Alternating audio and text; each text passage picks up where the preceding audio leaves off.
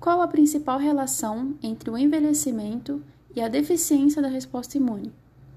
Bom, o nome disso é chamado de imunossenescência. A imunossenescência ela estuda o envelhecimento das células do sistema imune.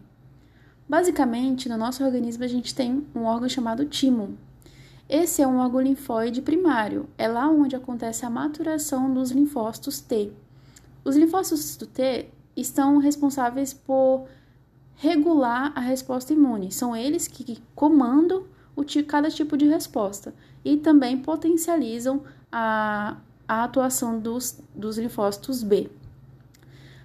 Quando eu tenho envelhecimento, esse timo ele se degenera, começa progressivamente se degenerando, e isso faz com que eu tenha mais linfócitos T imaturos, fazendo com que a resposta imune ela seja ineficiente e também que se prolongue um, um quadro clínico, né, é, que desencadeie uma inflamação ou qualquer outro tipo de doença.